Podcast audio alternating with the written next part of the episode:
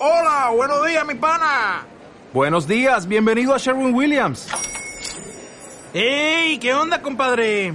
¿Qué onda? Ya tengo lista la pintura que ordenaste en el ProPlus app. Con más de 6.000 representantes en nuestras tiendas listos para atenderte en tu idioma y beneficios para contratistas que encontrarás en aliadopro.com. En Sherwin Williams somos el aliado del PRO.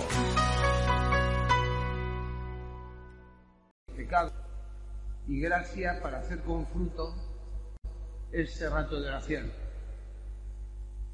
Madre mía Inmaculada, San José mi Padre y Señor, Ángel de mi guarda, intercede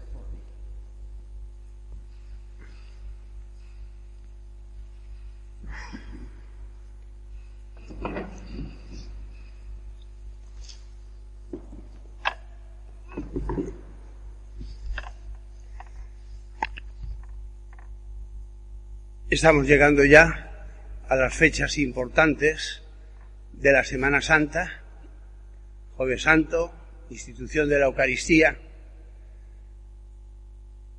Día de la Caridad y después inmediatamente la pasión de nuestro Señor Jesucristo. Jamás hubo ningún predicador como Cristo moribundo.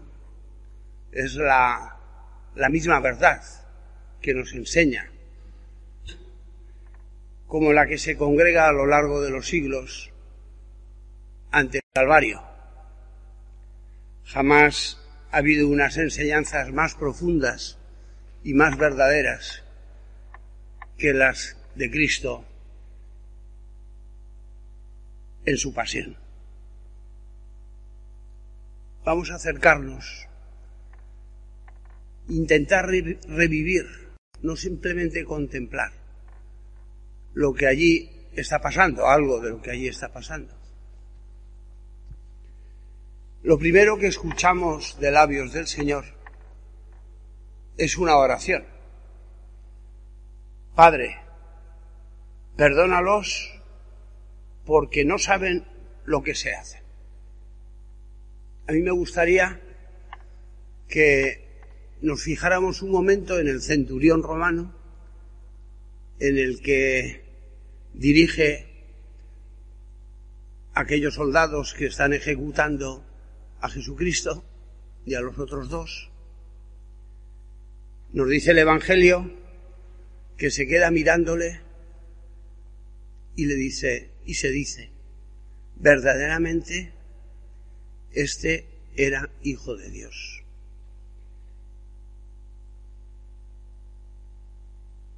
Quizá fue esa primera palabra, Padre, perdónalos porque no saben lo que se hacen, lo que convenció a este hombre.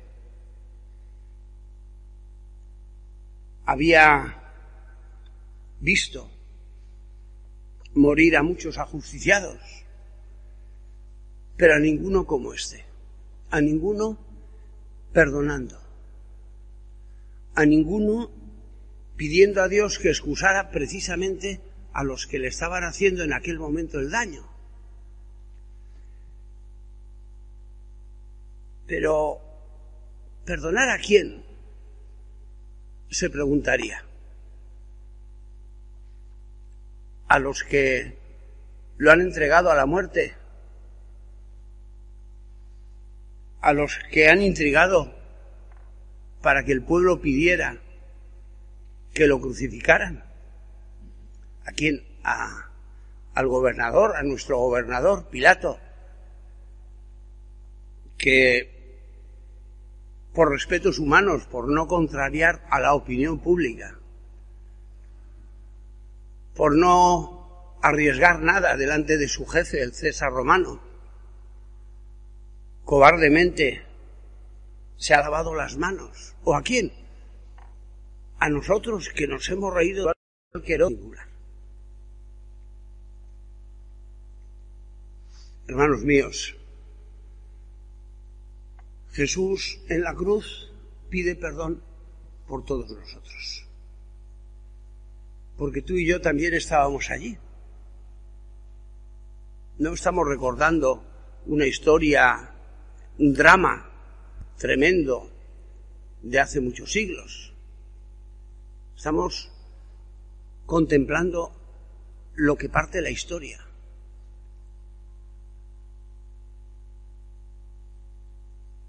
El Señor sí murió como fruto de los pecados de unos cuantos hombres en un momento histórico.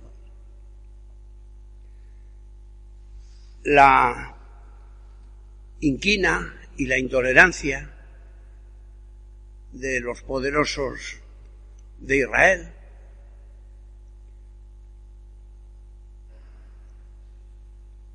La envidia de escribas y fariseos, la debilidad de quien tenía que hacer justicia y prevaricó, el miedo de los que podían y debían haberle defendido porque le seguían, o la indiferencia de quienes tenían motivo para amarle. O sea, en total, un pequeño cúmulo de miserias humanas que pusieron al Hijo de Dios en la cruz. Pero no, no se trataba de hombres cargados de, de grandísimos pecados, de monstruos de malicia. En realidad, bastan unos pocos pecados una envidia vulgar, una debilidad vulgar, una cobardía vulgar, una ambición vulgar. Las nuestras. Para poner al Señor en la cruz. Que a quién, por quién pedía perdón, pedía perdón por todos nosotros. Verdaderamente, este hombre era hijo de Dios. Y yo ahora, Señor, en este rato de conversación contigo y con mis hermanos, pido que nos des luces para valorar más nuestros pecados, que no los bebamos como si fuera un vaso de agua. Esto es lo que te llevó a la cruz. No porque te sintieras desobedecido, sino porque veías el mal que nos hacíamos para el destino inmenso, maravilloso, al que nos tienes destinados. También nos puede venir bien, quizá en este periodo de confinamiento, tanto en las casas como las noticias que vengan de fuera, para saber perdonar. No digo que tengamos que eh, que pasar de las cosas que sucedan, dentro o fuera. No digo que todo nos tenga que parecer bien, pero sí te digo que eres discípulo, discípula de uno que murió en una cruz perdonando.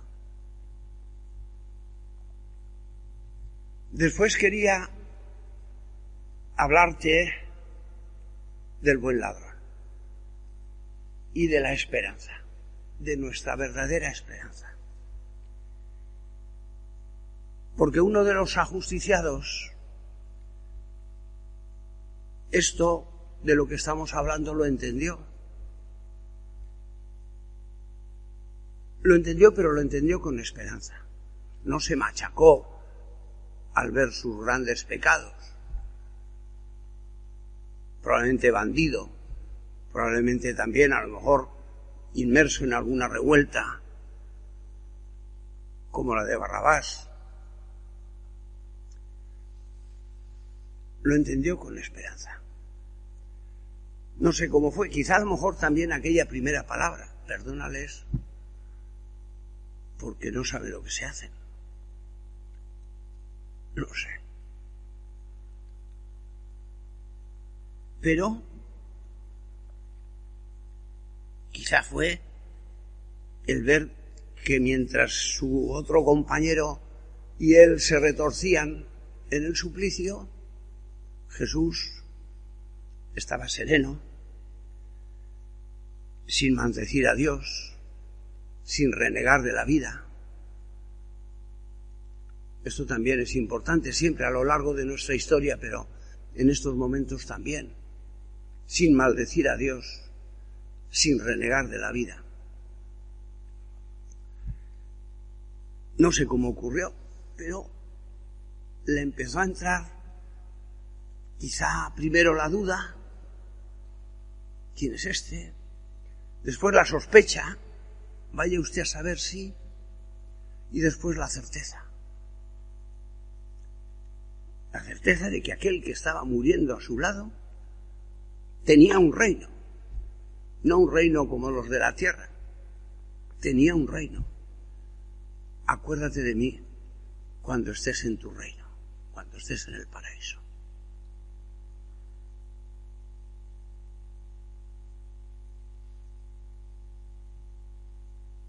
Acuérdate de mí cuando estés en el paraíso. Señor, tú estás siempre en el paraíso y ves perfectamente nuestros sufrimientos de siempre y de ahora. Me siguen llegando cosas y a todos vosotros también. A mí me llegan más porque, eh, porque es mucha gente y porque acuden a la oración, a que recemos por ellos. El caso es que un hombre moribundo, a la orilla de la muerte, pide, pide ni más ni menos que la vida eterna a otro moribundo, que él ya tiene claro que es, que es un rey. Y entonces decide morir como ha vivido siempre, robando y en el último momento roba su salvación eterna. Esto nos puede venir bien, darnos cuenta que el Señor está pasando cerca de nosotros en medio de este dolor y podríamos también atraparlo.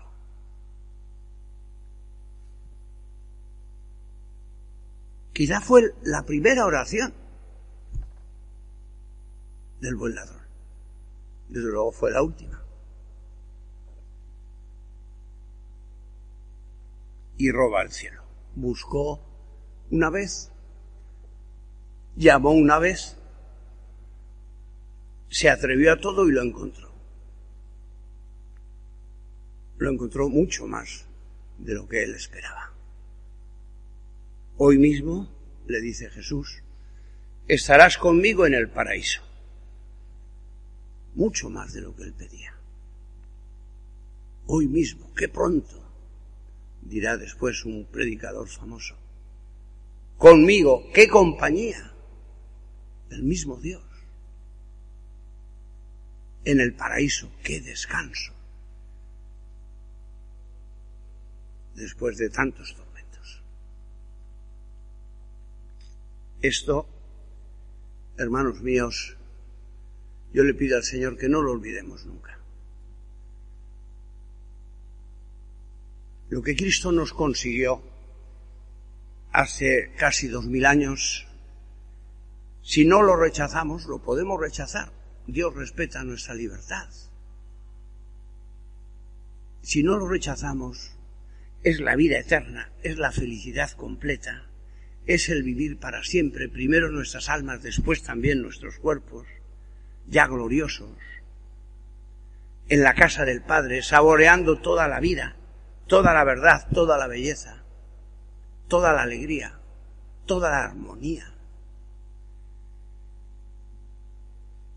paladeando el amor, sin sombras de tristeza, radiantes, radiantes de luz y de alegría. Señor, aumentanos la esperanza. Esa esperanza que tuvo por gracia de Dios, por su cercanía a Él, el buen ladrón. Quería también que nos fijáramos en este rato de oración en otra de las palabras del Señor. Todo está consumado, dice casi al final. ¿Qué es lo que se ha consumado? En el inicio de la última cena, dice el evangelista San Juan, que como hubiera amado a los suyos que estaban en el mundo, los amó hasta el fin, hasta la consumación. Todo está consumado. Ya he amado como más no se puede amar.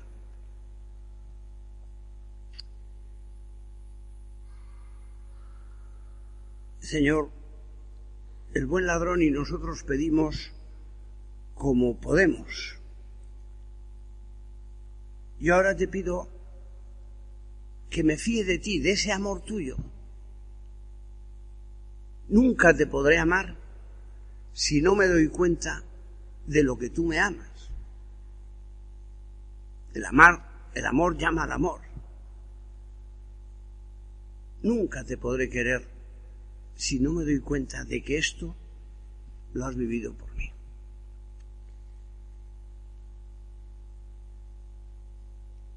Y efectivamente todo está consumado, ya he hecho todo. Toda esa entrega, la obra de la redención, desde aquel momento, desde aquel viernes de muerte, todo está consumado. Esto es lo que tenemos que conocer nosotros y esto es lo que tenemos que dar a conocer al mundo. Esta es la buena nueva, esta es la, la, noticia llena de alegría. Importante en estos momentos, también para que cambiemos. Ese grito ya es un grito triunfal. No es eh, un suspiro de alivio de quien sabe que ya está todo acabado. Sus terribles sufrimientos, todo está consumado. No, no. Es muchísimo más. Es una mirada a la historia. Él ha venido a la tierra para reencaminar a los hombres hacia Dios. Y luego, si ellos se dejan, ya tienen ahí toda la fuerza, toda la gracia, toda la verdad para ser felices en medio del llanto aquí en la tierra y felicísimos en. Todo está consumado. Los hombres hemos recobrado la libertad. Los hombres podemos ya vivir como hijos de Dios. Podemos llegar a la felicidad perfecta del cielo, hermanos míos. Ahí hay que apuntar y no sé si apuntamos.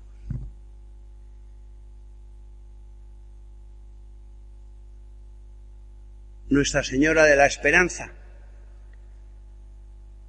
mira a su hijo, al que tantas veces se envolvieron sus brazos, ya está casi sin vida, colgando todavía de los brazos ásperos, crueles, de una cruz. María sufre y espera. Poco después, el Señor pronuncia su última palabra, que es como un grito sobrehumano que contiene la última oración. Padre, empezó con una oración, Padre, perdónales, y termina con una oración. Padre, en tus manos encomiendo mi espíritu. Mientras ya se van dispersando los que han ido riéndose de él, huyen del Calvario y ella, Nuestra Señora de la Esperanza, mira a su Hijo, al que tantas veces envolvieron sus brazos nosotros acudimos a su lado. San José María nos invitaba mucho a que no contempláramos las escenas del Evangelio, que procuráramos revivirlas. Ahí estamos tú y yo, junto a la Virgen, junto a las santas mujeres, junto al apóstol adolescente San Juan, estamos mirando al Cristo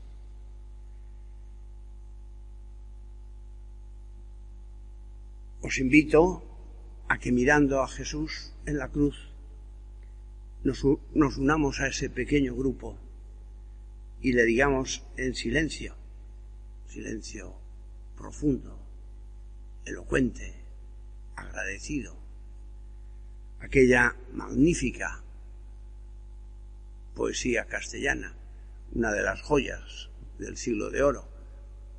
Es anónima, quizás se atribuye también a Santa Teresa. No me mueve, mi Dios, para quererte el cielo que me tienes prometido, ni me mueve el infierno tan temido para dejar por eso de ofenderte. Tú me mueves, Señor, muéveme el verte, clavado en esa cruz y escarnecido. Muéveme el ver tu cuerpo tan herido. Muéveme tus afrentas y tu muerte.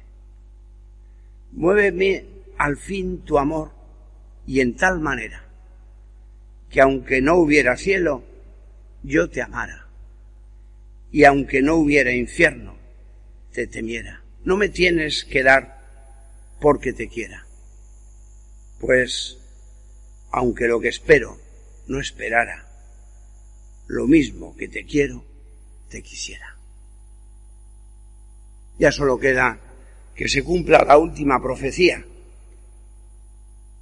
La Virgen, la Virgen de la Esperanza, sabe que aquel que parece derrotado por la muerte en ese viernes de sangre, vencerá la muerte para él y para nosotros el domingo, cuando ya la iglesia nos recuerde, resucitó verdaderamente el Señor. Eso será en la vigilia pascual. Nosotros mañana rezaremos el rosario a esta misma hora, como anuncié y está anunciado en, las páginas, en la página web y en las redes sociales. Hemos preferido no emitir el, el triduo sacro, jueves, viernes y la vigilia pascual, para que nos podamos unir todos o a las ceremonias del obispo o, de Torre Ciudad junto a la Virgen o del Papa, que será retransmitida por las televisiones. Volveremos el domingo a celebrar ya la resurrección el domingo a esta misma hora, a las siete y media. Probablemente os cuente también cosas bonitas que han pasado, que están pasando en estos días.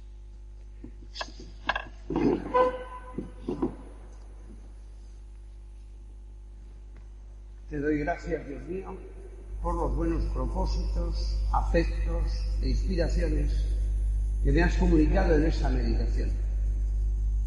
Te pido ayuda para ponerlos por Madre mía Inmaculada, San José, mi Padre y Señor, Ángel de mi guarda, intercede